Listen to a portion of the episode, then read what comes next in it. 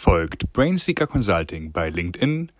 Dort findet ihr spannende Vakanzen aus der Aerospace- und Defense-Branche unter anderem.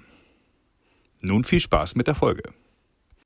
Mit dem Aerospace Manager Podcast bietet Brainseeker Consulting eine Plattform mit einer Social Media Reichweite von über 8500, die stetig wächst. Tom Heinkel ist seit 20 Jahren in der Branche als Personal- und Unternehmensberater aktiv und riskiert mit seinen prominenten und spannenden Gästen einen Blick auf zahlreiche Bereiche des Managerlebens.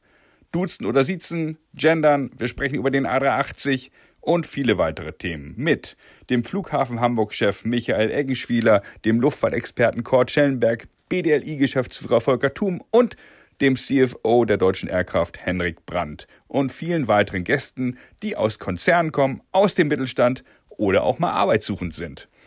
Ich freue mich auf jeden Fall über Rückmeldungen von euch über LinkedIn, dort könnt ihr mich am besten erreichen und freue mich über jede Bewertung, Feedback und Kritik am Aerospace Manager Podcast.